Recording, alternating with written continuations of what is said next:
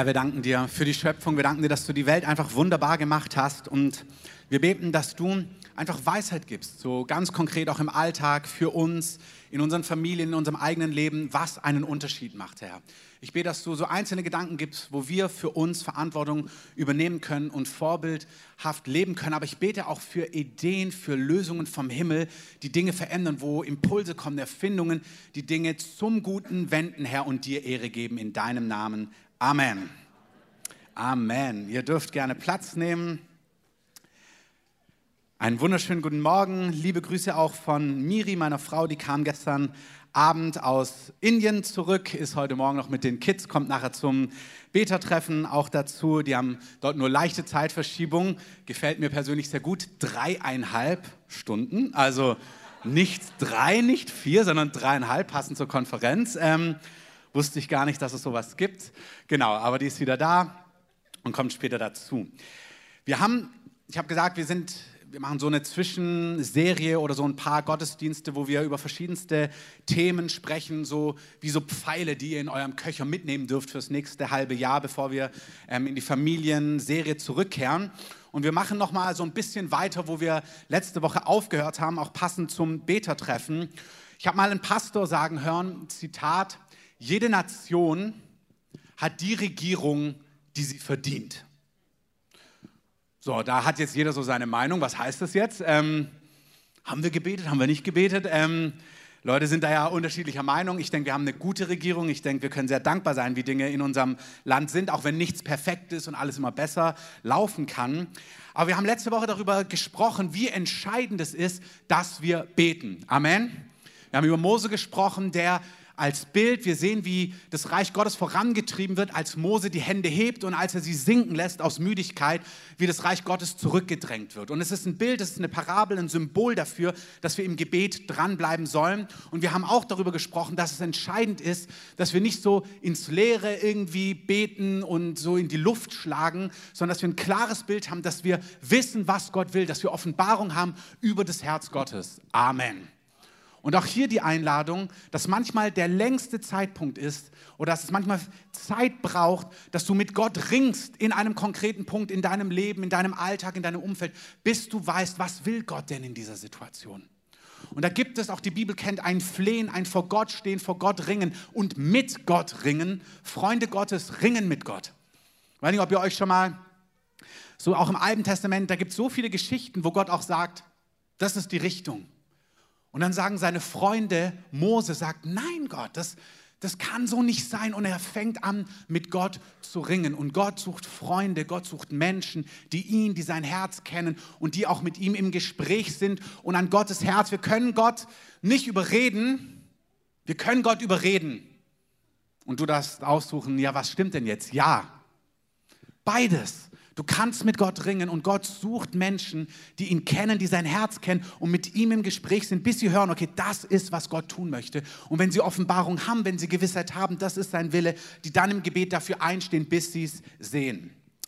Ich möchte einmal mehr diese bekannte Bibelstelle zitieren in Matthäus 6, da heißt es, ähm, trachtet aber zuerst nach dem Reich Gottes und nach seiner Gerechtigkeit und dies alles wird euch hinzugefügt werden. So seid nun nicht besorgt um den morgigen Tag, denn der morgige Tag wird für sich selber sorgen. Jeder Tag hat an seinem Übel genug. Das klingt schon auch so ein bisschen, oh wow. Aber eigentlich steht da was Glorreiches drin. Gott sagt, trachte nach meinem Reich, nach den Dingen, die auf meinem Herzen sind, die auch mich bewegen. Und du darfst getrost sein, wenn du das tust, kümmere ich mich um alles, was dich angeht. Hat irgendjemand Dinge, die ihn bewegen, die er braucht? Ihr wisst ja, der Himmel fotografiert sowas immer, also Hände hoch. Ähm, nicht, dass ihr nicht gestreckt habt und die Hilfe nicht kommt. Ähm, Gott sagt, ich helfe dir. Gott sagt, ich greife ein und du kannst dich getrost auch um die Dinge drehen, die mein Herz bewegen. Und Gott hat auch Dinge, die sein Herz bewegen. Und ich merke das manchmal und da möchte ich uns so ein bisschen sensibilisieren. Wir sind manchmal, es ist ein Segen, wie wir leben. Aber es ist auch wirklich eine Blase, in der wir hier in der westlichen Welt leben. Es ist auch eine Blase, in der wir als Christen hier in der westlichen Welt leben. Und das ist nicht falsch, da müssen wir kein schlechtes Gewissen haben. Im Gegenteil, ihr seht, was ich auch heute predige, das ist Gottes Segen, dass es uns so gut geht. Amen. Aber viele auch unserer Geschwister leben unter ganz anderen Umständen und Situationen und so weiter und so fort. Und ich spüre, wenn ich manchmal mit Leuten rede, die auch in solchen Gebieten arbeiten und tätig sind, da kommen mir die Tränen, weil ich merke, Mann, wie viele Menschen auf dieser Erde ringen in diesem Leben und sind so herausgefordert. Und wir haben ein Privileg von Frieden. Und hey, damit haben wir auch eine Verantwortung. Wir haben eine Verantwortung zu sagen, wir setzen diese Freiheit, diese Möglichkeiten, die Ressourcen, die wir haben, ein und trachten nach dem Reich Gottes in großer Leidenschaft. Amen. Ich habe das hier öfters schon erzählt. Das soll uns gar kein schlechtes Gewissen machen, sondern einfach nur Perspektive geben. Du brauchst das ist nicht so, oh, jetzt fühl dich mal schlecht und dann bist du mal engagiert. Nichts dergleichen. Das wirkt eh nur bis morgen und dann hast du es vergessen. Gottes Geist muss etwas in uns bewirken. Ich weiß noch, als ich in Afrika war, ich habe das wie gesagt schon erzählt, aber dann Leute zu mir gesprochen haben, die gesagt haben, ja, ihr in der westlichen Welt, ihr fleht gar nicht, dass Jesus zurückkommt und seine Gerechtigkeit, seinen Frieden und seine Herrschaft aufrichtet, weil euch geht so gut. Ihr wollt noch Neuseeland sehen und Australien und dieses und jenes und es stimmt und da ist auch nichts falsch dran. Wir haben ja die Schöpfung gesehen. Hey, Gott hat es wunderbar gemacht. Amen. Aber er sagt, wir haben so viel Armut, so viel Ungerechtigkeit, so viel Korruption, so viel Schmerz. Wir sehnen uns. Maranatha, dass Jesus kommt und Frieden und Gerechtigkeit aufrichtet und jene, jede Träne abwischt. Und ich glaube, das gibt einen Teil da drin. Wir dürfen dankbar sein, aber ich glaube, unser Herz muss auch brechen mit den Herzen derer, deren Herzen gebrochen sind. Amen. Und ich glaube, der Geist Gottes möchte das wirken, dass wir in großer Dankbarkeit, in großer, im besten Sinne Zufriedenheit sind und gleichzeitig mit den Weinenden weinen können, mit denen, die leiden, leiden können. Und dass unser Herz bricht und wir als Priester und Könige vor ihm stehen und seine Anliegen, hey, weil Gott weint über Gebiete, Städte, Nationen, Familien, Orte, wo die Katastrophe ist. Und hey, das gibt es auch hier, zweifelsohne. Das gibt es nicht nur am Ende der Welt, irgendwo in Afrika oder Asien. Nee, das gibt es mitten unter uns. Aber Gott möchte, dass wir mitfühlen, dass unser Herz zerbricht bei denen, die in Not sind. Amen. Lass uns doch mal ganz kurz einen Augenblick nehmen, unser Herz öffnen. Und ich möchte den Heiligen Geist bitten, dass wir sein Herz bekommen. Jesus, ich leg dir unsere Herzen hin. Du hast uns ein neues Herz gegeben. Du hast uns von neuem geboren. Du hast in uns Wohnung genommen. Du lebst in uns, Jesus. Und ich möchte danken für all die Privilegien, die wir haben, für all die Freiheit, den Frieden, den wir hier haben. Das ist ein Geschenk, das ist vom Himmel, das ist von dir. Aber Herr, wir wollen das einsetzen. Wir wollen unsere Zeit, unsere Freiheiten, unsere Möglichkeiten einsetzen. Nicht aus Druck, nicht aus schlechtem Gewissen, sondern weil wir vom Geist Gottes getrieben sind, weil wir vom Geist Gottes entfacht sind, weil wir dein Herz spüren, deine Barmherzigkeit, deine Leidenschaft. Und wir legen dir unser Herz hin. Und wir wollen das so sagen, brich unser Herz für die Dinge, die dein Herz zerbrechen. Gib uns deine Gesinnung. Und da, wo Dinge im Weg stehen, gib uns Offenbarung. Wenn wir Dinge gar nicht sehen, gar nicht wahrnehmen, wenn wir eingelullt sind, dann komm zu uns, sprich zu uns, schenk uns Offenbarung, die wir brauchen in deinem Namen. Und wer es glaubt, sagt Amen.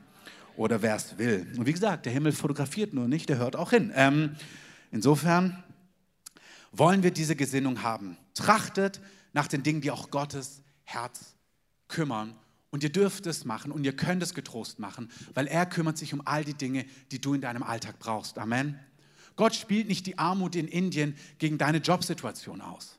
Wenn du dich darum drehst, um Dinge, die ihn bewegen, hey, Gott weiß, was du brauchst in deiner Familie, in deiner Ehe, in deinem Umfeld. Er kümmert sich darum.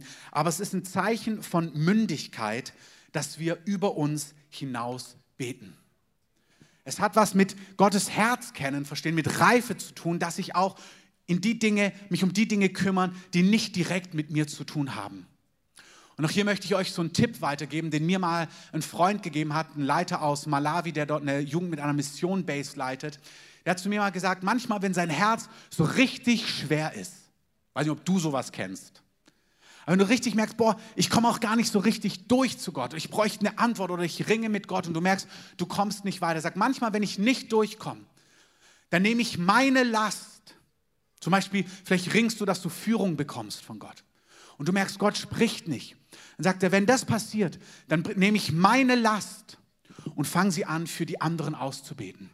Dann stelle ich mich vor Gott und sage, Gott, all die in meinem Umfeld, die dich hören müssen, sprich zu ihnen, komm zu ihnen. Und er nimmt seine Last da, wo er merkt, dass er ringt, dass er kämpft und nutzt es als Gebet und geht in die Fürbitte für die Menschen in seinem Umfeld, für seine Freunde, für seine Familie, für die Gemeinde. Und ich möchte euch einladen. Wenn ihr manchmal spürt, ihr kommt nicht weiter, wenn du merkst, ich brauche Finanzen, aber der Himmel wirkt wie zementiert, dann nimm das doch und steh ein für die anderen, die das auch brauchen. Glaub mir, da passiert was.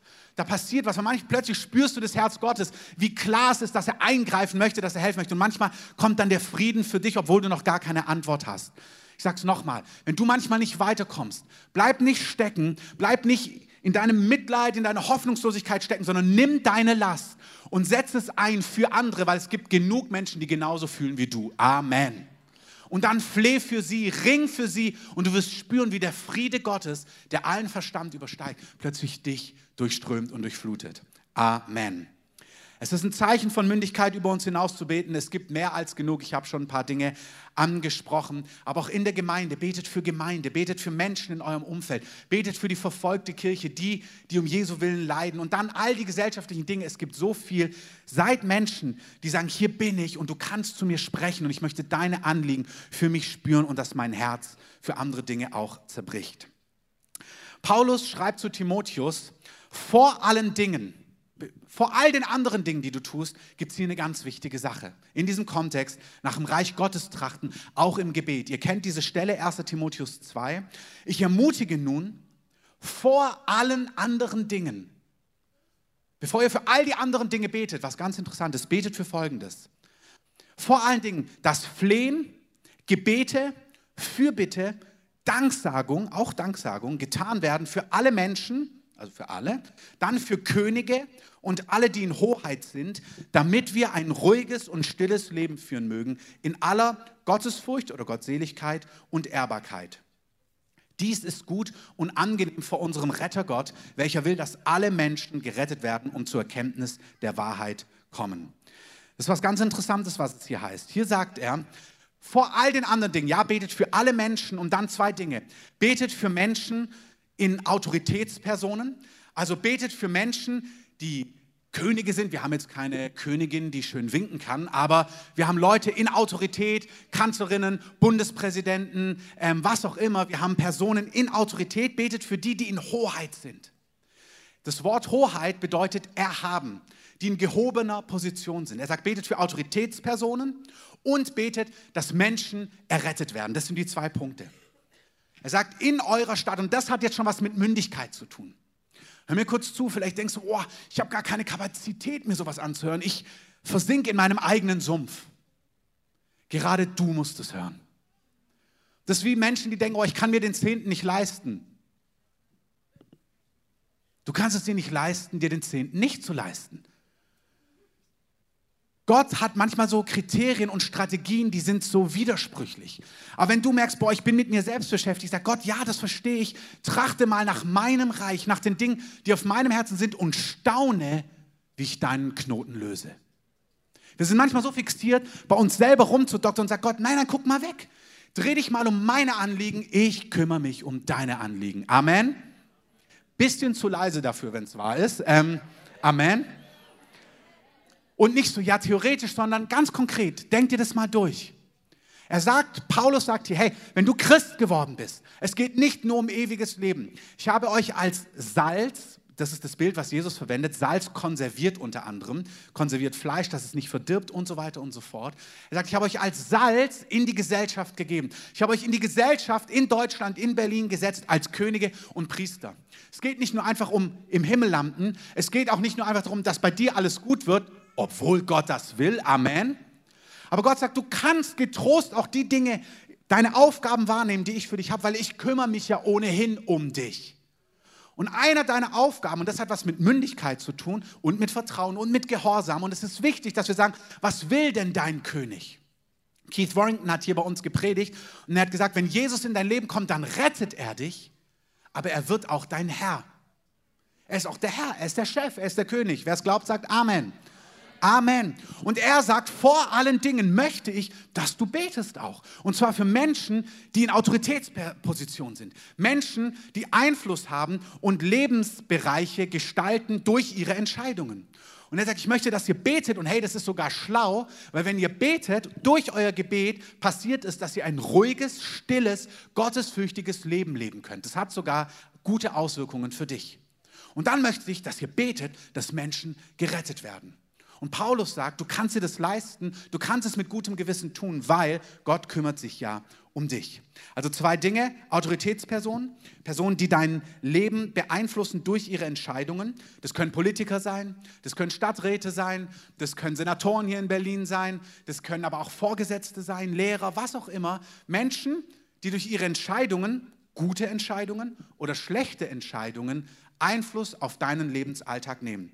Und Paulus sagt, wenn du schlau bist, dann betest du, weil dann treffen die gute Entscheidungen, sodass du ein ruhiges, stilles, gottesfürchtiges, gelingendes Leben leben kannst. Das ist doch eine gute Sache. Amen.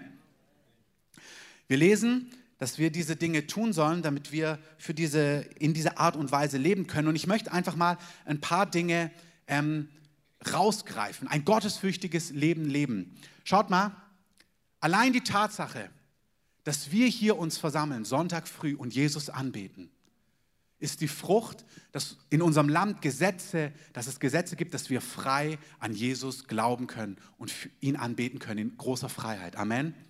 Das ist genauso was, das wirkt für uns selbstverständlich, aber es ist in vielen Teilen der Welt überhaupt nicht selbstverständlich. Es ist ein Privileg. Das Privileg, dass wir Gesetze haben, dass wir so Jesus bekennen können. Es ist auch ein Privileg, dass Menschen in unserem Land sagen können, ich will als Moslem zu diesem Jesus kommen. Ich möchte meine Religion verlassen und ich möchte Jesus, Isa nachfolgen, der mehr ist als ein Prophet. Das ist ein Privileg dass er das hier tun kann, dass sie das hier tun kann, ohne dafür ins Gefängnis zu kommen, ohne dafür enteignet zu werden oder ohne dafür sogar umgebracht zu werden und das noch unter staatlichem Schutz. Das ist ein absolutes Privileg. Das ist, wir denken, das war normal. Damals im Römischen Reich fordert Paulus Timotheus auf, betet so, damit sich Gesellschaften so transformieren. Unsere, unser Grundgesetz, unsere Verfassung ist eine Frucht, ist eine Frucht von solchen Gebeten. Das war nicht normal, dass Staaten diese Freiheit gegeben haben. Dass wir heute so leben, ist die Frucht, dass Beter, Klöster, Mönche, Nonnen über Jahrhunderte und Jahrtausende im Stillen immer wieder vor Gott waren, sodass Dinge sich so verändert haben, dass wir heute in dieser Freiheit leben können. Amen. Ich weiß noch im Gospelforum, das ist die Gemeinde in Stuttgart, wo ich zum Glauben gekommen bin, ein wunderbares Gebäude, tolle Gemeinde, wo, wo alles da ist. Und da hat der Peter mal gesagt, so diese Generation, die von Raum zu Raum gezogen ist, die alles sonntags früh aufgebaut hat, die haben, glaube ich, um sieben oder so angefangen mit einem LKW, der jeden Morgen dann um sieben losging. Und dann haben sie einen riesen Aufbau gemacht, über 20 Jahre. Also für die, die denken, wow, wir machen das auch schon ein paar Jahre, danke euch. Ähm, wenn ihr betet, geht es vielleicht schneller. Ähm, aber er hat gesagt, diese erste Generation, die konnte das total, diese Dankbarkeit spüren, als sie plötzlich das Gebäude hatten. Die, die danach dazu kamen, für die war das selbstverständlich. Die haben diesen Preis gar nicht gekannt, die haben gar nicht erlebt, wie sie geglaubt haben, wie sie mitgearbeitet haben, wie sie Geld reingegeben haben, wie sie Urlaube verzichtet haben und ihr ganzes Urlaubsgeld reingesteckt haben, damit sie dieses Gemeindegebäude bauen konnten. Das war selbstverständlich. Ich bin in diesem Gebäude schon zum Glauben gekommen. Ich dachte, ah ja, so ist es halt. Ich habe den Preis nicht geschmeckt. Und wir leben in Privilegien in unserem Land, die sind nicht selbstverständlich. Und wenn wir das nicht verstehen und nicht unser Mandat wahrnehmen, dann können wir diese Privilegien verlieren. Das muss uns keine Angst machen. Das ist nicht, weh, du betest nicht, nichts dergleichen. Das ist, hey, beten, wie letzte Woche angedeutet, ist keine Beschäftigungstherapie. Beten macht einen Unterschied. Einzustehen für unsere Regierung, für Weisheit, für Autoritätspersonen, im Großen und im Kleinen, macht einen Unterschied, damit wir ein ruhiges, stilles, gottesfürchtiges Leben leben können. Amen. Dass du frei sagen kannst, Jesus ist der einzige Weg, der einzige Weg. Das ist ein Privileg. Und die Tatsache, dass man, dass das schon gar nicht mehr so gern gehört wird, da brauchen wir nicht, wisst ihr, Petitionen, all diese Dinge ist gut. Aber das Erste ist, wenn wir das geistige Klima durch Gebet prägen, hey, dann müssen wir uns um manche andere Sachen gar nicht so sehr Sorgen machen. Wisst ihr, Gott hat eine klare Meinung über Sexualität, über Mannsein, über Frausein, über Ehe. Absolut. Amen. Amen. Und seine Gedanken sind wunderbar. Und wenn wir da im Gebet stehen, wenn wir Herrschaft aufrufen, Wahrheit ausrufen, hey, dann ordnet Gott es, dass, es, dass gewisse Dinge vielleicht gar nicht sich so zuspitzen, dass es kompliziert wird. Weil ich sag dir, wenn wir nicht beten, und das ist nicht die Drohung, aber es ist wichtig, mal das klar anzuschauen. Dann gibt es Entwicklungen, da kann es als Lehrer ganz schön herausfordernd werden, wenn du gewisse Dinge nicht lehren möchtest. Oder sagst, aber das empfindest du gar nicht als Wahrheit. Oder wenn du als Pastor gewisse Dinge nicht umsetzen möchtest, weil du empfindest, nee, das empfinde ich aber nicht als die biblische Sicht auf eine Sache. Und ich glaube, wir müssen gar nicht warten, bis Dinge sich so zuspitzen, sondern ich glaube, Gott sagt, nein, betet, füllt das Land mit Anbetung und Gebet, dass Dinge sich ganz anders entwickeln. Amen. Ich mag das Zitat der Bundeswehr, vielleicht habt ihr das mal gelesen. Wir kämpfen dafür, dass du auch, wir kämpfen auch dafür, dass du gegen uns sein kannst. Das ist ein interessanter Gedanke. Es gibt Leute, die mögen das nicht. Und die Tatsache, dass es Recht und Ordnung, ihr versteht es, gibt, sorgt dafür, dass du auch gegen etwas sein kannst in unserem Land. Das ist gut. Es ist gut, dass Menschen frei sagen können, was sie denken und dass wir diese Ordnungen haben. Möge es so bleiben. In unserem Land sollte es normal sein, dass jedes gezeugte Leben Lebensrecht hat. Amen. Am 22. September gibt es den Marsch für das Leben. Es ist erstmal nicht ein Marsch gegen etwas, es ist zuallererst ein Marsch für das Leben. Und wenn ihr euch die Statistik durchlest, wird fast wird der größte Teil von Kindern, wo Down-Syndrom zum Beispiel diagnostiziert wird, abgetrieben in unserem Land. Auf meiner Facebook-Seite so ein Video gepostet von Kindern mit so einer Krankheit. Das ist so herzzerreißend schön. Hey, Gott ist ein Gott, der heilt und heilen möchte und heilen kann. Amen. Aber jedes Kind, was gezeugt ist, hat das Recht zu leben. Und es geht nicht um Menschen zu diffamieren, es geht nicht darum, um Menschen anzuklagen, es geht auch nicht darum zu beurteilen, ob Menschen in einer herausfordernden Situation waren. Da braucht es ganz viel Barmherzigkeit, Mildtätigkeit, Hilfen und Angebote. Aber es geht darum, dass es Leben ist und lebensschützenswert ist und hier sich was verändern darf in der Wahrnehmung in unserem Land. Und die beste Art und Weise, wie sich das verändert, ist, indem das Land mit Gebet gefüllt wird, mit dem Geist Gottes und einfach hinter den Kulissen Dinge gewendet werden. Amen. Ich möchte euch ein Beispiel geben. Vor einigen Jahren, da bin ich, war ich einige Jahre im Glauben, das war vor der WM 2006. Ich weiß nicht, ob ihr auch so groß geworden seid, die meisten von euch absolut, nach, also wir alle nach dem Zweiten Weltkrieg oder die Mehrheit von uns. Und dann in der Schule hast du das, hörst du das immer wieder, hast es immer wieder gehört. Und es gibt, es gab, in, als ich so ja, bis zum Abitur in der Schule war, gab es immer so eine große Scham auch darüber, Deutscher zu sein. So, also man hat das so, da, man hat das gespürt, diese Beklemmung. Und du hättest nie an irgendeinem Haus oder irgendwas eine Deutschlandfahne gesehen. Und wenn du es gesehen hättest, dann hätten sich die Leute gefragt, was bist du denn für einer? In allen anderen Nationen ist es völlig normal, dass hier die Flagge des Landes im Gottesdienstraum steht. Hättest du das hier, also heute wäre es noch so, wenn wir jetzt hier eine Deutschlandflagge hissen würden, dann würdet ihr. Ähm,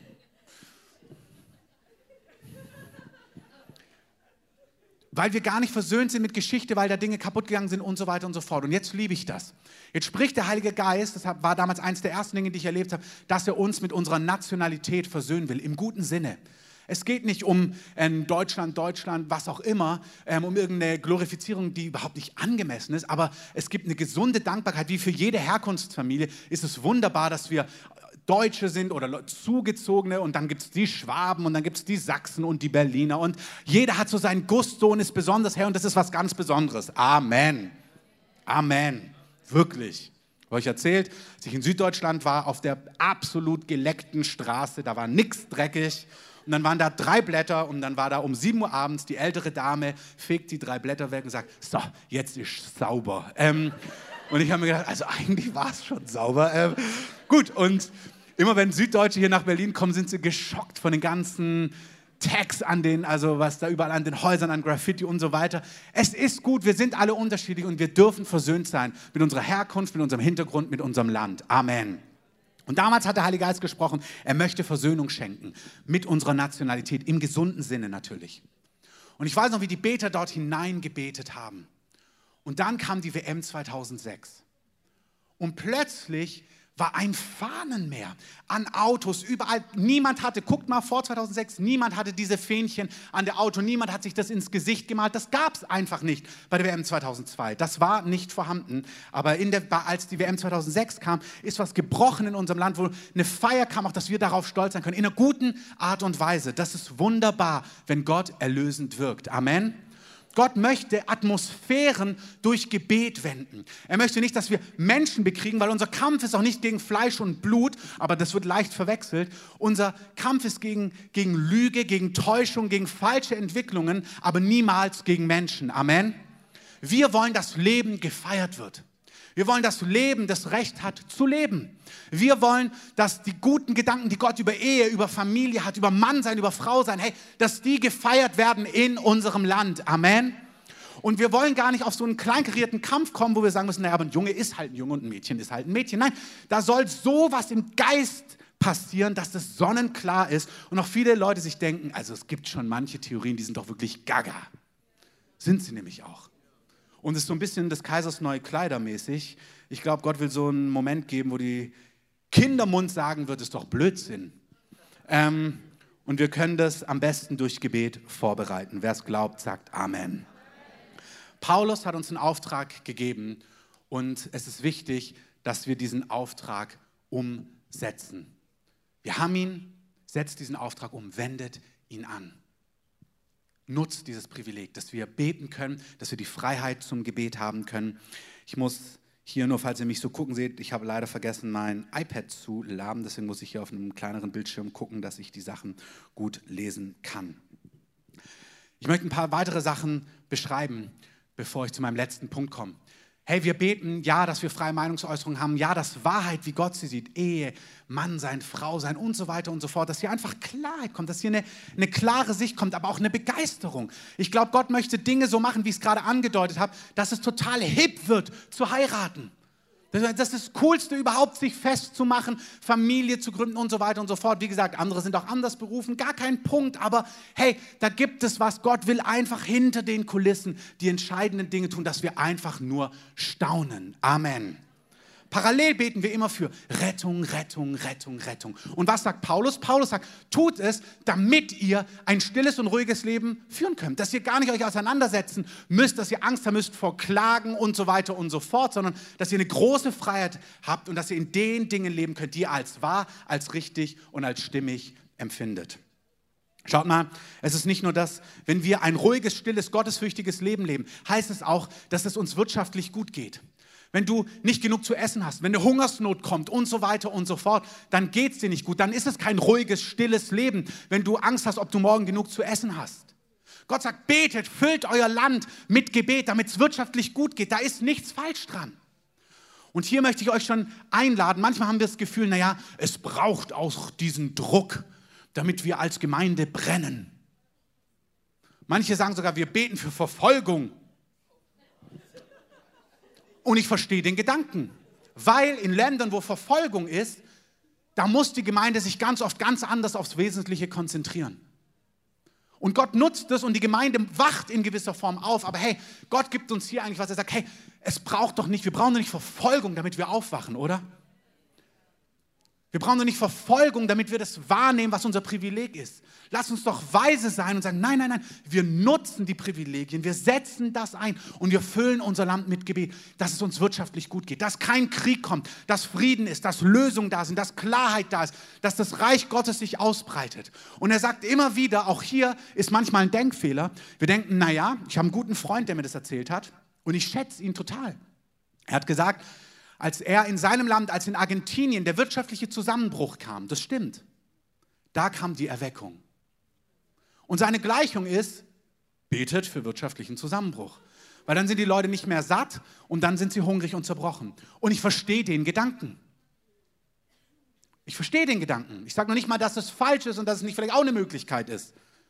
Aber wir sehen hier einen höheren Weg füllt das Land so sehr mit Gebet, sagt Paulus zu Timotheus, für Autoritätspersonen, für Entscheidungsträger, dass ihr ein gottesfürchtiges, ruhiges, stilles, ehrbares Leben leben könnt, wo die Herrlichkeit auch sichtbar ist in der Gemeinde und dann betet für Seelen. Dies ist angenehm vor eurem Retter Gott, dass ihr so betet, der will, dass alle Menschen zur Erkenntnis der Wahrheit kommen. Hey, er widerspricht sich doch nicht. Wenn er denken würde, dass wir so beten sollen, dass wir ein stilles, gottesfürchtiges, ruhiges Leben leben können, und er sagt, und das ist angenehm, dass ihr so betet, und gleichzeitig will er, dass alle Menschen zur Wahrheit, zur Erkenntnis der Wahrheit kommen, und er würde denken, dass sich das widerspricht, dann würde er uns ja nicht auffordern, so zu beten. Dann würde er sagen, betet für Zusammenbruch, betet für dieses und für jenes. Aber das sagt er nicht. Er sagt, nein, es ist möglich, dass die Gemeinde siegreich, herrlich lebt, in großer Freiheit, in großer Vollmacht, in großer Kraft und dass trotzdem Tausende und Abertausende in solchen Ländern zum Glauben kommen. Amen. Und ich glaube, wir müssen das nicht gegeneinander ausspielen. Die gute Nachricht ist, wenn Verfolgung kommt, wenn Finsternis aufsteht, wie es in Ländern ist, hey, dann ist die Gemeinde auch nicht tot zu kriegen. Amen. An jedem Ort, wo gegen die Gemeinde vorgegangen worden ist, als damals in China Missionare und alle gehen mussten und sie dachten, das Christentum wird ausgerottet sein. Das Christentum hat sich ausgebreitet wie nie zuvor.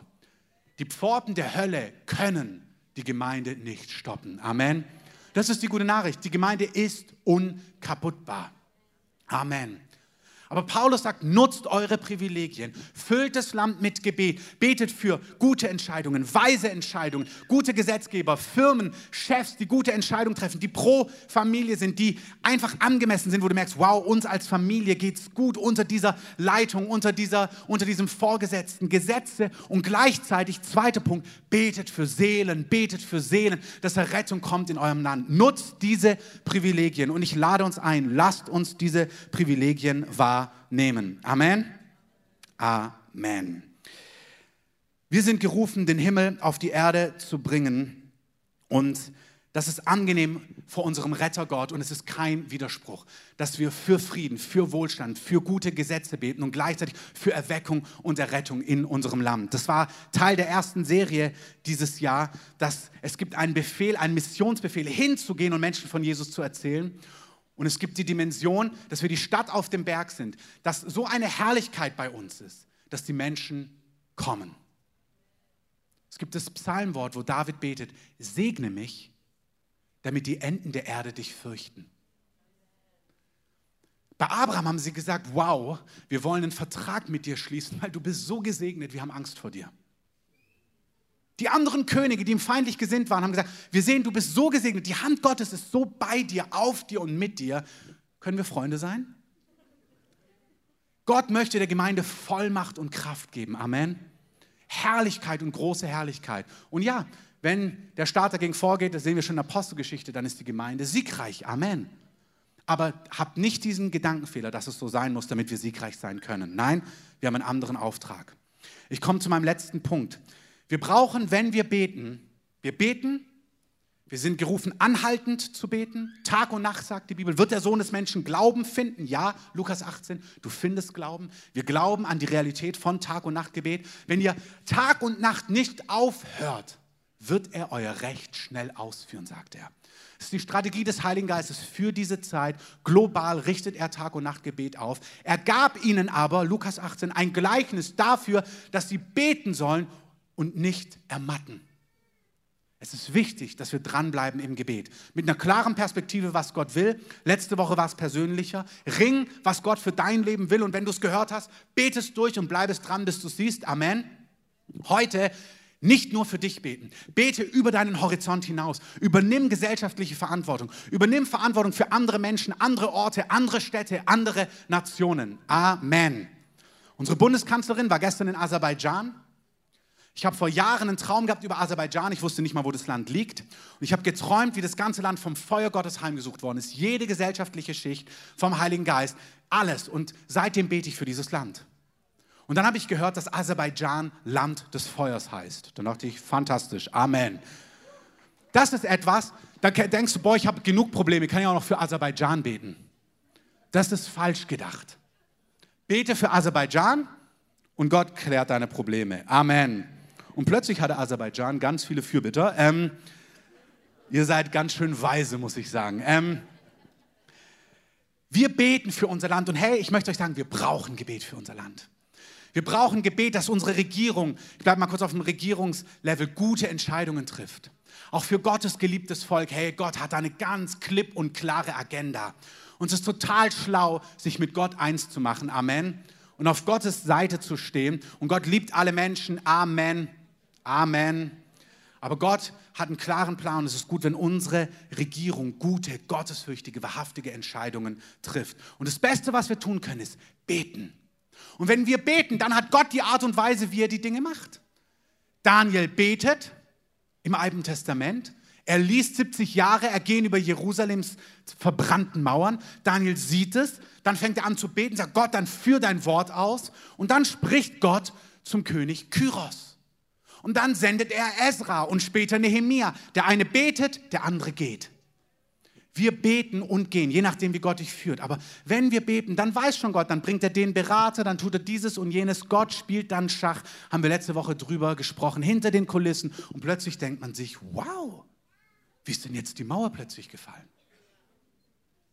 Gott macht das Entscheidende und unser Anteil ist aber, das Land mit Gebet zu füllen, auch über dein persönliches Leben hinaus. Wenn wir das tun, tun wir es aus himmlischer Perspektive. Ich möchte das kurz beschreiben. Wenn ihr für Länder betet, die voller Armut sind, betet wie im Himmel so auf Erden. Antworten, Lösung, Versorgung, Frieden, Gerechtigkeit und dann immer Errettung, Errettung, Errettung. Das gehört dazu. Es sind zwei Dinge. Dann gute Gesetze, gute Lösungen, gute Berater, gute was auch immer, Infrastruktur. Errettung, Errettung, Errettung. Das sind die zwei Dimensionen. Das ist, was passieren muss. In Frankreich kam es damals zur Revolution. Blutig, niedergeschlagen, Zerstörung, viel Tod. Zur gleichen Zeit von gesellschaftlichen Herausforderungen kam es in England zur Reformation. Frankreich kam es zur Revolution, in England kam es zum geistlichen Aufbruch unter Wesley und die Gesellschaft wurde transformiert, aber durch die Gemeinde. Hey, lasst uns doch durch die Gemeinde, durch eine Gemeinde, die plötzlich in Kraft aufsteht, die Lösungen und Antworten bringt, die Gesellschaft heilen und einen, da wo sie droht zu spalten und kaputt zu gehen. Amen. Wir brauchen himmlische Perspektive. Gott ist nicht besorgt. Und ich habe es so geschrieben, ihr kennt die Geschichte von Josef, ansonsten kannst du es dir gern durchlesen, im ersten Buch Mose. Gott braucht nicht die Hungersnot. Gott braucht nicht die Katastrophen. Gott braucht den Josef. Gott braucht den Mann und die Frau Gottes, der die Lösung hat. Gott braucht nicht die Katastrophen. Gott braucht Männer und Frauen, die ihn hören und fantastische, gute Antworten bringen. Und das ist unsere Perspektive. Und ich möchte das an einem Beispiel uns zeigen, was mir einfach, weil es gesellschaftlich relevant ist. Und wie gesagt, wenn du denkst, wow, das hat so gar nicht so viel mit meinem Alltag heute zu tun, so, doch hat es. Weil wenn du dich ums Reich Gottes drehst, wenn du heilige Hände hebst, auch über dein Leben hinaus, darfst du wissen, du kannst, das ist ein Zeichen von Glauben. Ich drehe mich um deine Dinge, weil du kümmerst dich um mich. Und Gott reagiert auf Glauben. Amen. Nur mal die Hände wegnimmst von deinen Problemen und sagst, okay, ich drehe mich um dich. Gott kümmert sich um dich. Deswegen hat es total was mit dir und deinem Alltag zu tun. Ich möchte es an dieser konkreten Situation kurz aufdröseln und dann abschließen.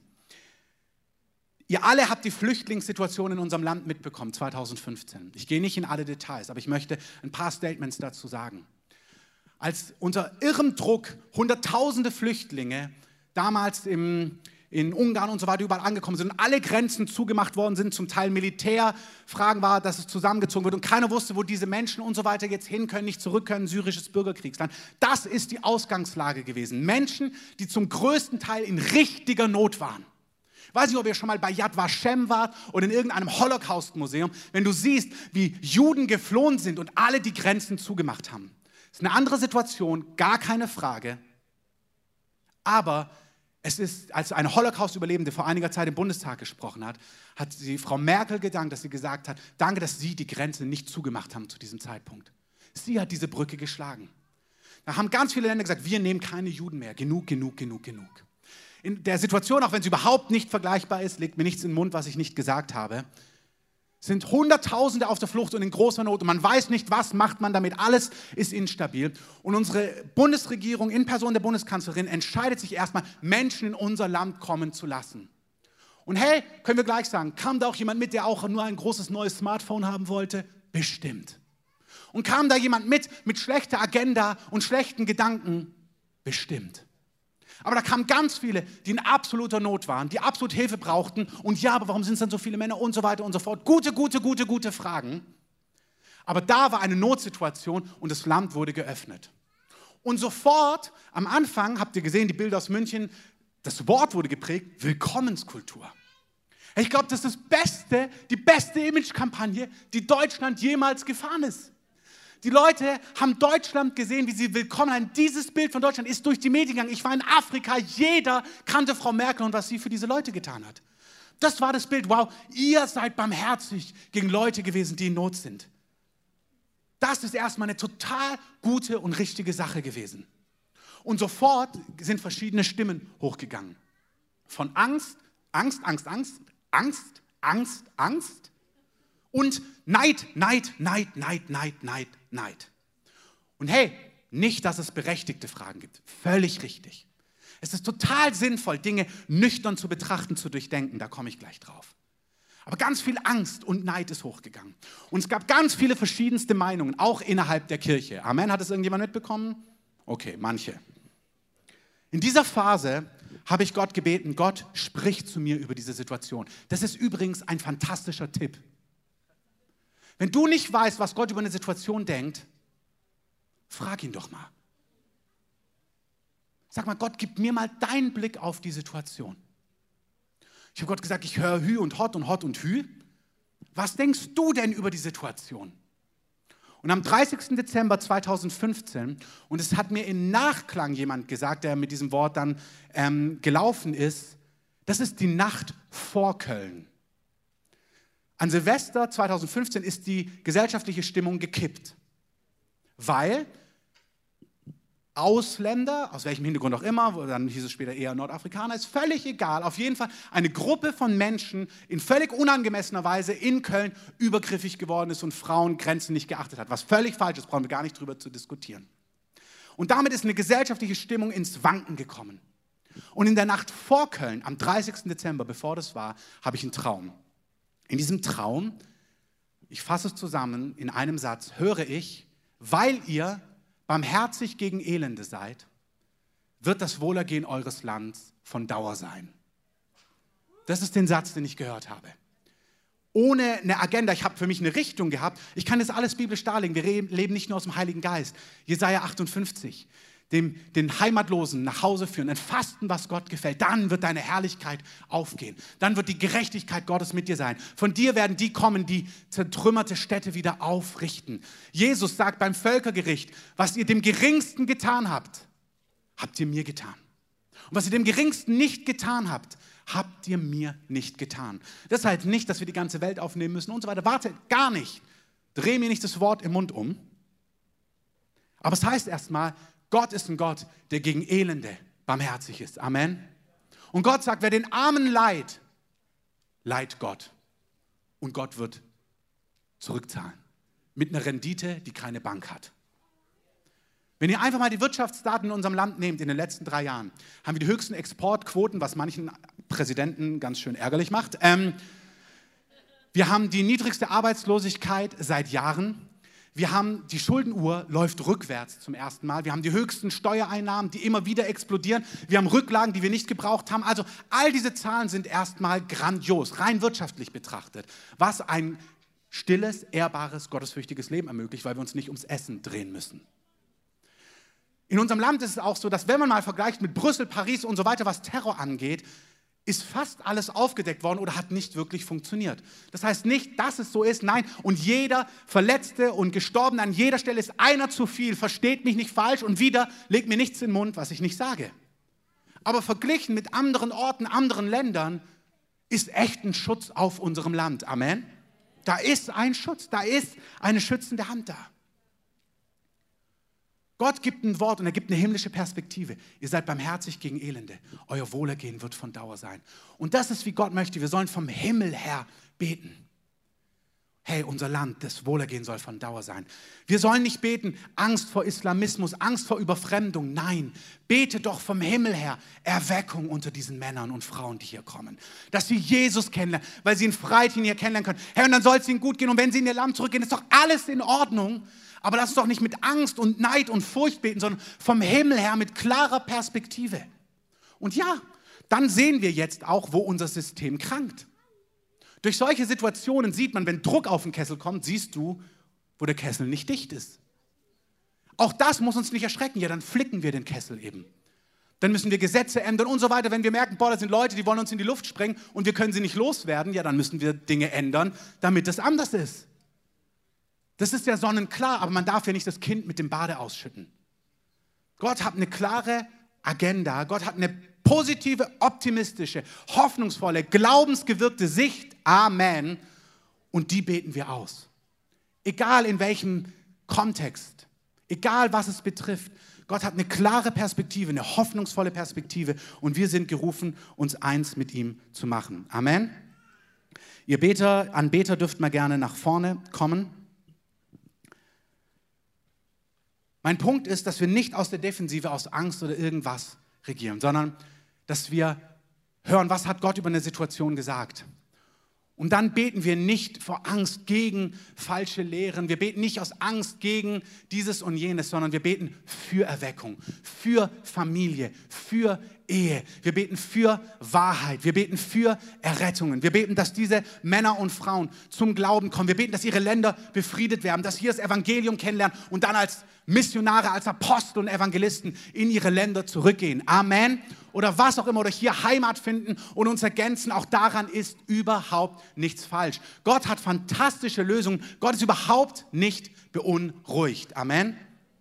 Und wir müssen aufpassen, dass wir nicht aus Angst und Furcht in so eine spaltende Gesinnung und Härte und Lieblosigkeit hineinkommen. Wir sind gerufen, unser Land mit Hoffnung und Zuversicht zu füllen. Amen. Und Gott hält seine schützende Hand auf unserem Land. Und da dürfen wir beten und da dürfen wir gewiss sein. Wir beten vom Thron Gottes her. Ihr dürft gerne mit aufstehen. Das ist das Zitat, was ich euch vorgelesen habe ähm, von meinem Traum. Und hey, du kannst jetzt sagen, ja, du hast es geträumt. Da hast du völlig recht. Weissagung sollen wir nicht verachten, aber wir dürfen alles prüfen. Du darfst es prüfen, du darfst es in Frage stellen, du darfst es zurückbringen zu Gott und sagen, Gott, war das wirklich von dir? War das deine Sicht? Das ist völlig legitim. Du musst es nicht eins zu eins übernehmen in dieser Situation, aber ring doch mit Gott über diese Dinge und lerne ein Mann und eine Frau zu sein, die das Land mit Gebet füllt. Aber nicht aus Angst, nicht gegen etwas vor allem, sondern für etwas, vom Himmel her. Und ja, dann gibt es auch Dinge, gegen die wir sind, die wir binden im Raum des Geistes und so weiter und so fort. Aber aus einer Sicht von Hoffnung, vom Glauben, Gottes Reich, Gott, heißt es im Psalm 2, spottet über seine Feinde. Gott ist überhaupt nicht erschrocken, Gott ist nicht beunruhigt. Gott hat fantastische Antworten. Und lass uns einfach gemeinsam ein Lied singen und dann dem Herrn eine Antwort darauf geben.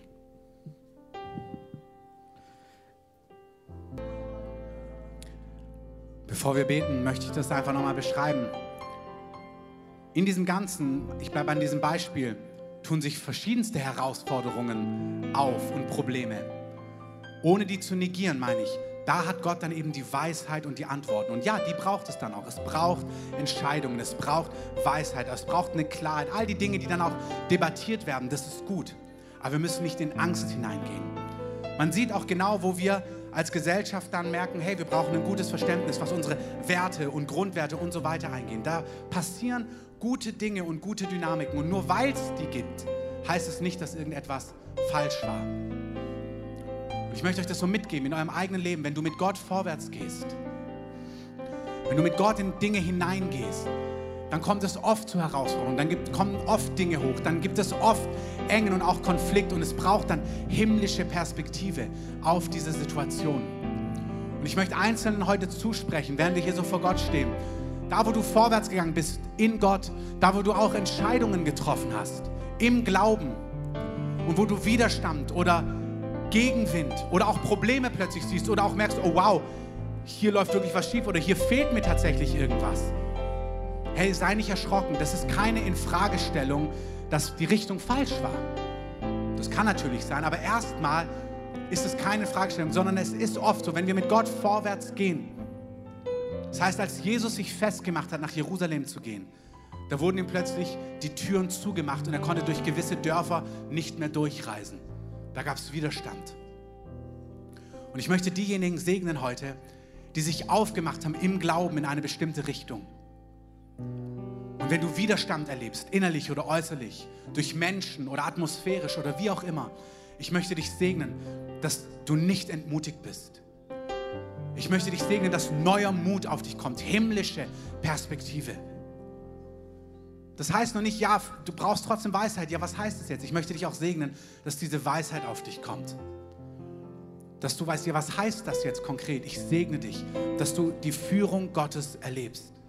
Aber ich segne dich, dass du stark bist im inneren Menschen, am inneren Menschen. dass du stehen kannst, dass du himmlische Perspektive hast. Und ich möchte uns alle segnen, dass wir Männer und Frauen sind, die dieses Privileg nutzen, dass wir in Freiheit leben können, dass wir in Freiheit glauben können, dass wir in Freiheit anbeten können, dass es vielen von uns sehr und recht gut geht, dass wir diese Privilegien nutzen, um heilige Hände zu heben und unser Land mit Anbetung und Gebet zu füllen, über uns hinaus, über unser eigenes Leben hinaus. Heiliger Geist, wir sagen dir, wir wollen uns von dir gebrauchen lassen, auch als Beter und Anbeter und Fürbitter. Wir wollen Lösungsbringer sein, ganz konkret, im ganz praktischen, aber auch im Gebet. Und wir wollen beten, dass Lösungen kommen, dass Antworten kommen. Wir wollen beten, dass dein Reich in große Kraft hereinbricht in unserer Stadt, in unserem Land, in unserem Umfeld.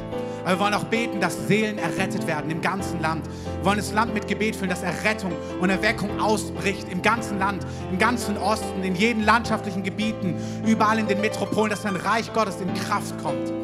Und Herr, wir sind bereit, dass du uns auch sendest, zu hören, was du uns konkret sagst. Wir wollen dir zur Verfügung stehen. Aber wir sagen, Herr, das ist unser Wunsch. Bevor wir den Gottesdienst schließen, vielleicht können wir für einen Augenblick einfach alle mal unsere Augen schließen. Vielleicht bist du das erste Mal heute hier, vielleicht bist du oft hier, bist Gast hier, kennst das alles in und auswendig. Wir stellen diese Frage fast jede Woche. Jesus hat uns gelehrt, dass wer an sein Werk glaubt, dass er am Kreuz gestorben ist, wer glaubt, dass er dort gestorben ist für die eigene Schuld und wer glaubt, dass er heute lebt, und wer dieses Geheimnis spürt, dass es Wahrheit ist, wer in seinem Herzen spürt, ja, ich glaube das. Und wer dann auch spürt, ich möchte Vergebung der Sünden haben und ich möchte ewiges Leben haben und ich möchte mein Leben nicht alleine leben, sondern ich möchte mit Gott leben. Wer das in seinem Herzen spürt und dann eine Entscheidung trifft und sagt, ja, das will ich, den rettet Gott. Den rettet Gott aus Finsternis, aus Verlorenheit, aus Verdammnis, aus Krankheit, aus Schmerz. Dem gibt Gott ein neues Leben. Dem gibt Gott auch ewiges Leben. Der wird leben, auch wenn er gestorben ist. Und das ist nicht etwas, wozu man Menschen überreden muss. Und es ist auch nicht etwas, was du intellektuell in letztes Detail durchdacht haben musst, sondern du spürst in deinem Herzen, während ich das sage, ich möchte das. Und wenn du heute hier bist und merkst, ja, ich will mich mit Gott versöhnen, ich will mit Gott leben, dann streck doch einfach mal deine Hand kurz nach oben als Zeichen, und dann wollen wir für dich beten. Vielen Dank. Wer noch hier ist, heb doch einfach mal deine Hand nach oben, wenn du mit Jesus leben möchtest, du ihm dein Leben geben möchtest. Vielen Dank. Vielen Dank. Und drei, vier Personen, die ihre Hand ausstrecken. Wenn du auch hier bist, streck sie Gott gerade entgegen. Vielen Dank.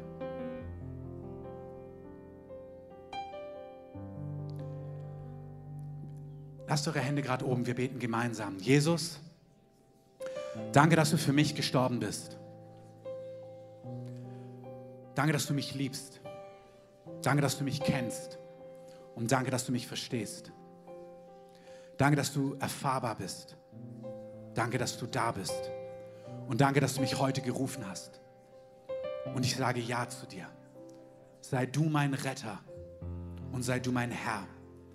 Auf deinen Wegen will ich gehen. Lehre mich zeige mir, was dir wichtig ist. Ich glaube dir, dass du Gottes Sohn bist und dass du von den Toten auferstanden bist. Ich gebe dir mein Leben. Ich will zum Licht gehören und nicht zur Finsternis. Ich bete in deinem Namen, Jesus. Amen.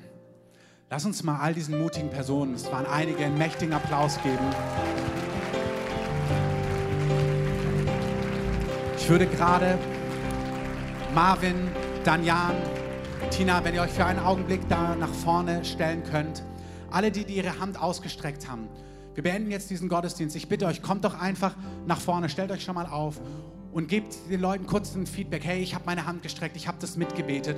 Und wir wollen euch einfach segnen. Wir wollen euch segnen, wir wollen das festmachen mit euch. Wir wollen euch Hand auflegen, dass der Geist Gottes euer Leben füllt mit seiner Kraft. Geht nicht einfach raus, sondern geht zu diesem zweiten Schritt auch. Euch andere möchte ich zum einen entlassen, so in diesem Tag, wenn ihr beim Tag- und Nachtgebet dabei seid, als Beter und als Springer, ist heute Pflichttermin 16 Uhr im Gebetsraum. Unser Betertreffen kommt dazu. Davor ist es Blaugold offen. Für all die anderen, ich lade euch ein, hier nach vorne zu kommen, die jetzt noch nicht los wollen, noch nicht los müssen. Und wir wollen einfach beten, einen Augenblick hier vorne, dass so die Kraft Gottes einfach kommt, dass wir vorwärts gehen mit dieser Perspektive. Gott hat himmlische Perspektive. Gott hat Perspektive von Errettung, von Erweckung für unser Land. Und wenn du merkst, ja, du bist einer dieser, der diese Antwort bringt im Gebet, im Praktischen. Du willst, dass das Land positiv auf den Kopf gestellt wird. Komm doch mit hier nach vorne. Wir gehen in diese Zeit nochmal von Anbetung und weihen uns einfach dem Heiligen Geist und lassen den Heiligen Geist einfach noch diese Dinge tun, die er tun möchte. Also ich segne euch jetzt, die, die gehen müssen, ihr könnt losgehen, auch eure Kinder entgegennehmen. Ihr, die ihr euer Leben Jesus gegeben habt, kommt doch gerne nach vorne und bezeugt es kurz, dass wir für euch konkret beten können. Und ihr anderen, die ihr merkt, ihr wollt Antwortgeber sein, kommt hier nach vorne und füllt einfach den Raum und lasst uns doch eine Zeit gemeinsam anbeten. Herr, ich möchte all diejenigen segnen, die jetzt schon los müssen und auch all uns anderen für diese Woche. Sprech deinen Schutz aus über uns, deine Bewahrung. Danke, dass du uns zu Männern und Frauen des Gebets machst, die dein Herz kennen, die deine Sicht haben, die deine Stimme hören und die erleben, während sie beten, auch für andere Dinge, dass du unser eigenes Leben baust, dass du dich um die Dinge kümmerst, die uns bewegen. Und Herr, wir rufen einfach deine Freiheit aus über diesem Ort, über dieser Stadt. Wir sagen, Berlin, du bist Erweckungsstadt. Berlin, du bist Stadt der Wiederherstellung. Berlin, du bist eine Stadt, wo der Name Jesus bekannt sein soll. Und wir wollen Anteil daran haben, an, in dieser Stadt, in diesem Land und in den Nationen der Erde. In deinem Namen. Amen.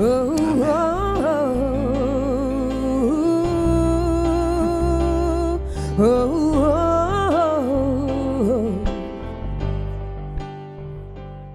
Hergestellt, was auch immer. Da, wo Dinge auf deinem Herzen brennen, sag doch, wenn Leute bei mir am Mittagstisch sitzen, wenn Leute zu mir zu Gast kommen nach Hause, dann kommen sie in ihre Berufung rein, dann hören sie Dinge, die sie freisetzen für das, was Gott mit ihrem Leben vorbereitet hat. Euer Umfeld, sing gern Gott weiter. liebt diese Dinge. Merveille. Sei konkret, Füllt Gott euer es Umfeld und Gott in der Uni, etwas freisetzen auf eurer Raum des. Geistes, dass sich dort was Orte. öffnet bei dir. Betet im Geist. Nehmt euch in der Woche eine Viertelstunde, seid früher da, seid länger da oder in der Pause, was auch immer. Füllt eure Nachbarschaft im Geist mit Gebet, füllt diese Regionen mit Anbetung im Geist. Ist wie Salz, breitet es aus. Breitet es aus. Reich Gottes. Betet im Geist, dass die Dinge, die sich auftürmen gegen die Erkenntnis Gottes. Es ist wirklich so die Der unsichtbare Korintherbrief spricht von Dingen, die sich aufbäumen gegen die Erkenntnis von Jesus. Und Paulus sagt, wir haben Waffen. Das sind keine menschlichen Waffen. Das sind geistliche Waffen, die reißen diese Bollwerke nieder. Die reißen diese Mauern ein. Für Berufung. Für Füllt eure Nachbarschaft, füllt eure Arbeitsstelle, füllt die Kita, die Schule mit Gebet, mit Worten, aber auch im Geist. Betet im Verstand mit Worten, aber betet auch im Geist. Singt im Geist. Öffnet den Himmel über eure Region, dort wo ihr seid.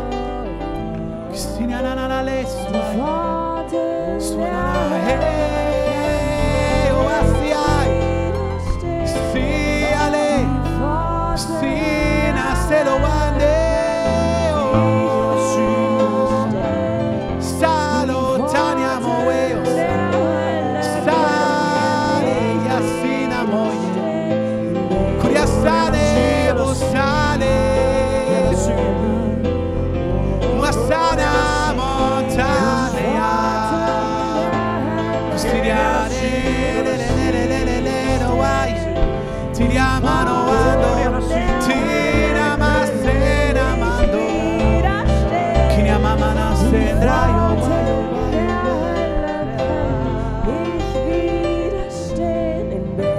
wollen das ganze Land, wollen überall, dass wie das Reich Gottes freigesetzt wird, dass im Raum des Geistes die Dinge gekennzeichnet werden durch deinen Geist.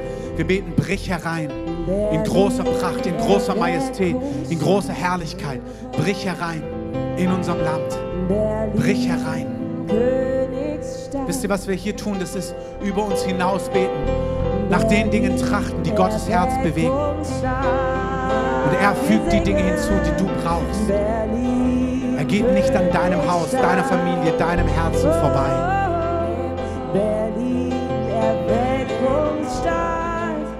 Herr, wir danken dir für Herrscher des Himmels. Wir sehen bei Daniel, dass sein Gebet Engel freisetzt.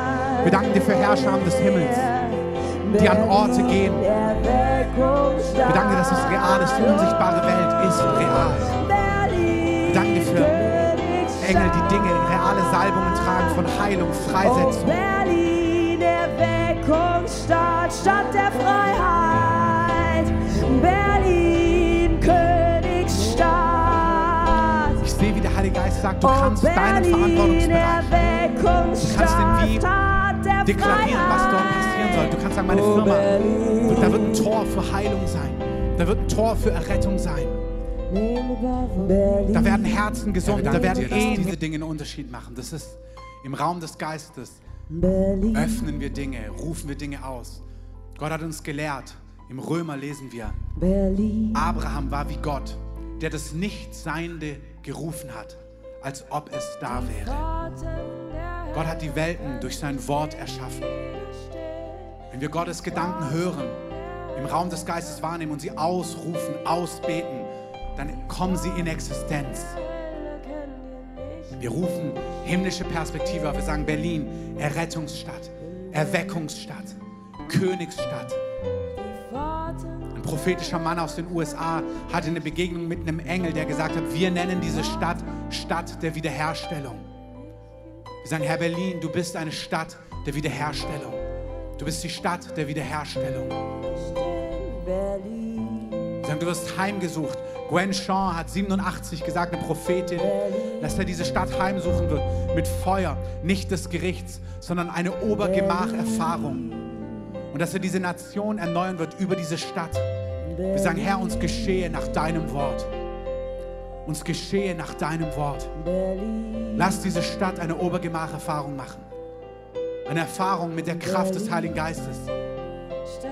Herr, in der ganzen Breite, komm mit deinem Feuer. Komm, wir legen dir unser Leben hin, unsere Familien, unsere Herzen, unsere Kinder. Dort, wo deine Gemeinde ist, dein Leib. Such dein Leib heim in dieser Stadt. Stadt der. Berlin, Stadt des Feuers, Berlin, Herr, wir dir, Wiederherstellung, wir danken dir, dass deine Stadt der Reinheit ist. Stadt der Reinheit, Berlin, Wir sagen, von dir soll Reinheit und Heilung und Wiederherstellung ausgehen. Stadt des Männer und Frauen sollen in diese Stadt kommen und von deinem Wasser trinken und heil werden nach Leib, Seele und Geist. Sollen rein werden nach Leib, Seele und Geist. Stadt der Herr, Reinheit, gieß den Strom des Lebens aus in diese Stadt. Wiederherstellung, Öffne deine Quellen in dieser Stadt. Stadt des Feuers, Berlin. Wiederherstellung, Berlin, Stadt der Reinheit, Berlin, Wiederherstellung, Berlin, Stadt des Feuers, Berlin, Wiederherstellung, Berlin, Stadt der Reinheit, Berlin, Berlin, Berlin, Berlin, Berlin, Herr, wir danken dir, dass du in Nationen, Städten, Berlin, Berlin. Personen, Familien und Menschen denkst. Herr, du kennst die Könige der Erde. Du kennst Städte und Nationen. Du kennst diese Stadt. Und du denkst in diesen Kategorien. Du hast an Ninive gedacht. Und du warst voller Barmherzigkeit, weil du gesagt hast, sie wissen nicht, wo rechts und links ist. Du bist ein Gott voller Erbarmungen. Du hast einen Abraham gesucht, der mit dir gerungen hat. Wir danken dir, dass du erlösende, heilsame Perspektiven hast. Wir danken dir, dass du aus dieser Stadt, die ein Millenniumsreich aufbauen wollte, eine Stadt machst, die den Weg für den König der Könige bereitet. Für den jüdischen König, der sein Herrschaftsgebiet aufrichtet, der sein Millenniumsreich aufrichtet. Wir sagen, unsere Stadt soll den Weg des Herrn bahnen. Ich empfinde, dass wir für den letzten Augenblick hier nochmal so einen Shift machen im Raum des Geistes. Der Geist des Elia kam damals auf Johannes, damit er den Weg des Herrn bahnt. Bahnt den Weg des Herrn, bereitet dem Herrn einen Weg.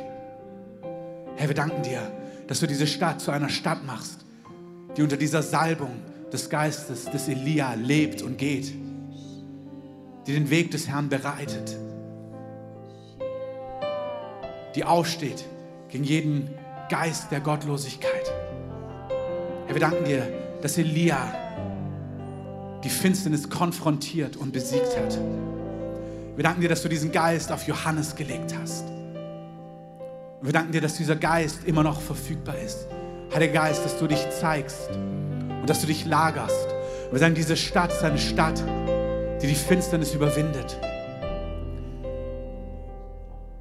Herr, du salbst deinen Leib in dieser Stadt, um den Weg des Herrn vorzubereiten. Du hast Gwen, durch Gwen schon gesagt, dass diese Stadt jeden Geist von Nimrod, von Jezebel und was auch immer überwinden wird. Und wir sagen, Herr, das wird geschehen nicht durch unsere Gerechtigkeit. Herr, nicht unsere Gerechtigkeit, sondern deine Gerechtigkeit, die du uns geschenkt hast, qualifiziert uns. Herr, wir sind begnadigt. Wir sind geheiligt und gereinigt. We are set apart. Herr, wir sind für dich ausgesondert. Und Herr, wir wollen deinen Weg bereiten, König Jesus, dass du deine Herrschaft antrittst in dieser Stadt, in diesem Land, in den Nationen der Erde. Herr, wir danken dir, dass du dein Kommen vorbereitest.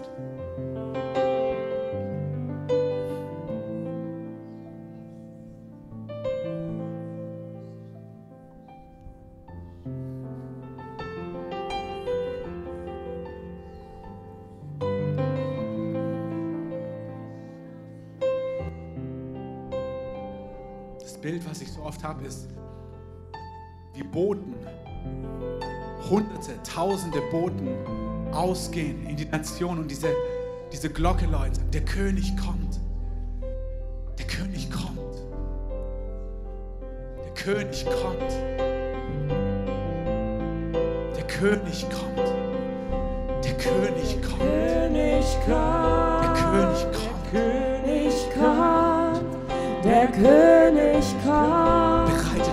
König Bereitet kommt, der König euer kommt, Der König der kommt. König kommt, der König kommt, der König kommt, der. König kommt, der. König kommt, Legt alle der Unsauberkeit König kommt, an. Reinigt eure der Herzen, ihr König wankelt und kommt, Der der König König kommt, Der der Heilige, Heilige kommt, der König Der Reine, kommt, reinige sich. der König kommt, der König kommt, der König kommt, der König kommt, der König kommt, der König kommt, der König kommt, der König kommt, der König kommt, der König kommt,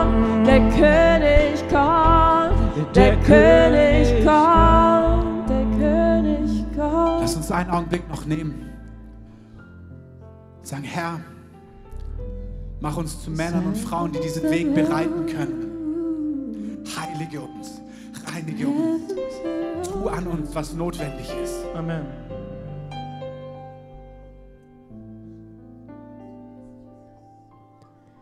Death could not hold you, the veil tore before you. You silenced the boast of sin and grave. The heavens are rolling, the praise of your glory, for you are raised. Lass uns einen Augenblick ganz kurz innenhalten. Sag das ohne Druck, ohne Angst. Sag, Herr, bereite mich vor. Wirke in meinem Leben das, was vor dir wohlgefällig ist. Das, was du tun, was du tust in dieser Zeit, in dieser Stunde.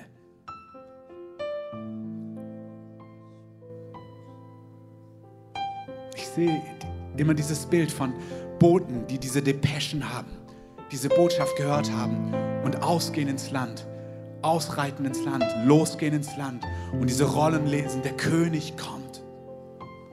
Herr, wir wollen Träger deiner Botschaft sein.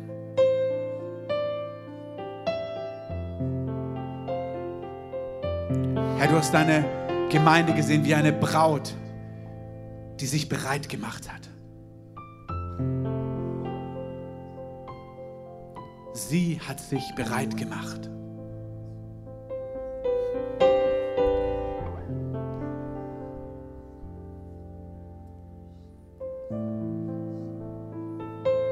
Herr, wir wollen uns mit dir und durch deine Hilfe bereit machen, Herr.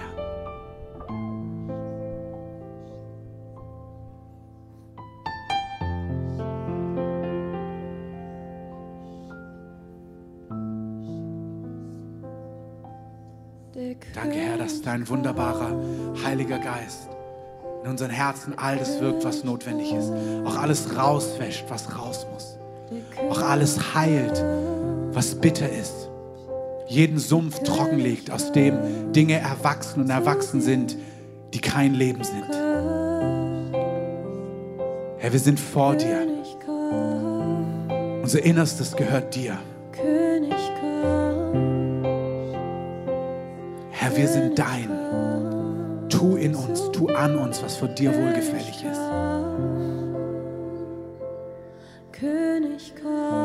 Leg dein Herz und deine Lasten, deine Gedanken in uns und auf uns. mein König komm, mein König komm, mein König komm, Ich sehe, wie bei einzelnen Orte frei werden, innerlich, Bereiche heil werden, frei werden. Und wie Gott etwas von sich dort hineingibt, von sich hineingießt. Eine neue Salbung, eine neue Befähigung, einen neuen Ruf, eine neue Gnade. Eriach Elosh Icha. Esteni Alais. Efelia E Oyaish.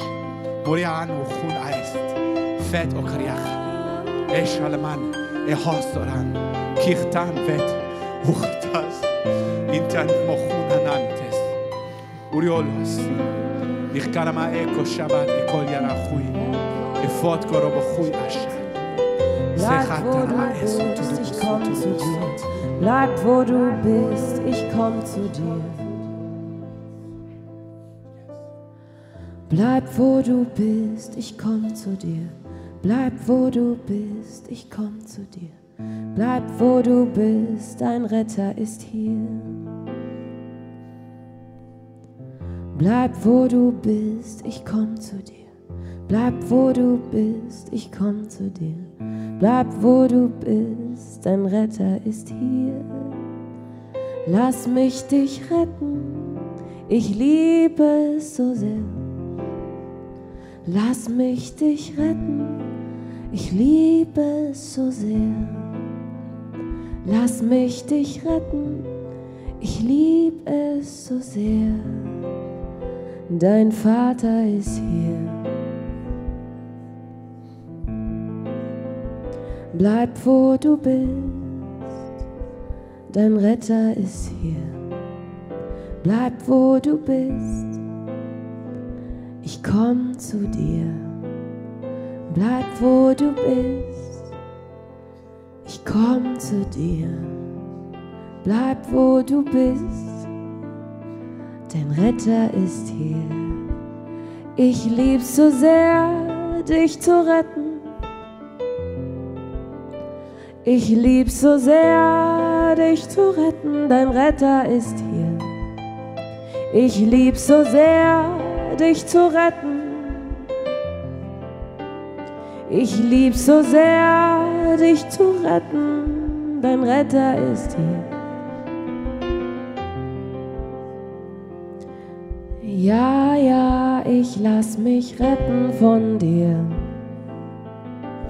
Ja, ja, ich lass mich retten von Herr, das dir. wollen wir dir sagen. Wir nehmen das entgegen. Ja, du ja, hast das gute Werk begonnen dir. und du vollendest es in uns. Ja, ja, ich lass Herr, mich retten Sagen, lass diese Anbetung ein Wohlklang sein vor dir. ja, das, was du ja, von uns bekommen hast. Es möge dir. dein Herz berühren. Das ist unser Verlangen. ja, du bist unsere Leidenschaft. Du bist der Liebhaber unserer Seele. Du bist unser Herr, unser König, unser Freund. Wir wollen, was du willst.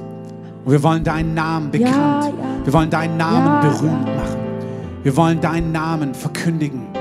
Wir wollen, dass das ganze. Land, die ganze Stadt, die Nation der Erde von dir hören. Dem Retter, dem Befreier, dem Erbarmer, dem jüdischen König, der Frieden und Gerechtigkeit und. Wahrheit bringt. Wir danken dir, dass dein Ruf ausgeht. Der Ruf, dass der Retter kommt. Der König der. Erde, der seine Herrschaft antritt. Der seine Herrschaft auf. Erden antritt. Ja, ja. Und wir danken dir, dass du etwas von diesem heiligen Moment in uns Ja, hineinlegst. ja. Heute, Ja, ja. jetzt, hier, aber auch darüber hinaus.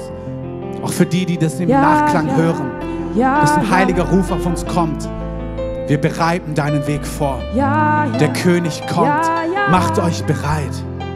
Ihr Nationen, der König kommt. Ja, ja. Macht euch bereit. Ja, ja. Herr, wir danken dir, dass du kommst in Macht und Ja, Kraft. ja. Ja, ja. Und dass du scheiden wirst. Und dass du überwinden wirst. Alles, was dir, was Wahrheit, was Liebe widersteht. Wir danken dir, dass du dein gerechtes Königreich aufrichtest. Und wir sagen Ja zu dem, was du tust. Ja, ja. Ja. An der Stelle möchte ich einfach so einen Abschlusssegen über uns sprechen. Einfach weil wir hier langsam abbauen müssen. Was wir machen, ist, wir spielen Musik ein. Und bleibt einfach noch so die Augenblicke vor Gott stehen, wo ihr merkt, dass der Heilige Geist noch an euch wirkt. So. Und ihr könnt hier noch gerne knien oder stehen oder sitzen bleiben. Und wenn ihr merkt, dass ihr durch seid, dann könnt ihr einfach gerne aufstehen. Aber wartet noch ab, bis der Heilige Geist sein Werk vollendet hat. Jesus, ich danke dir, dass du der König der Könige bist und dass du Boten aussendest, die von deinem Kommen reden, die von deiner Herrlichkeit wissen, von deiner Macht, von deinen Möglichkeiten, die davon reden und dies auch demonstrieren. Männer und Frauen des Gebets, die im Unsichtbaren mehr zu Hause sind als im Sichtbaren, die deine Stimme kennen, die deinen Trost kennen und deine Liebe, die diesen Ort kennen, wo sie die Tür hinter sich schließen und deinen Vater, der im Verborgenen sieht, dir antwortet und zu dir spricht. Herr, wir danken dir, dass das, was wir heute gehört und auch empfangen haben, dass unsere Fackel weiter brennt und wir sagen, entzünde Fackel nach Fackel nach Fackel nach Fackel im ganzen Land. Stell, setz das Land in Brand. Überall, Herr, an allen Orten. Mach den Namen Jesus groß, Heiliger Geist. Verherrliche ihn. Und nutze auch uns an der Stelle, wo du uns gebrauchen möchtest. Und Jesus, ich rufe dein Blut aus über uns, deinen Schutz, deine Bewahrung. Bewahrung vor Bösem. Wir binden alles, was nicht von dir ist. Sprechen den Schutz auf über deinem Haus, über unseren Familien, unseren Kindern, alles, was mit uns ist. Und Herr, wir danken dir auch für das Treffen heute Nachmittag, dass du dort bist bei uns und auch da uns erquickst und erfrischst im Inneren. Und danke für dieses Privileg, dass wir und andere in dieser Stadt Tag und Nacht vor dir stehen dürfen. Und Herr, wir sagen, das ist ein Geschenk, das wir ehren und respektieren und achten. Amen.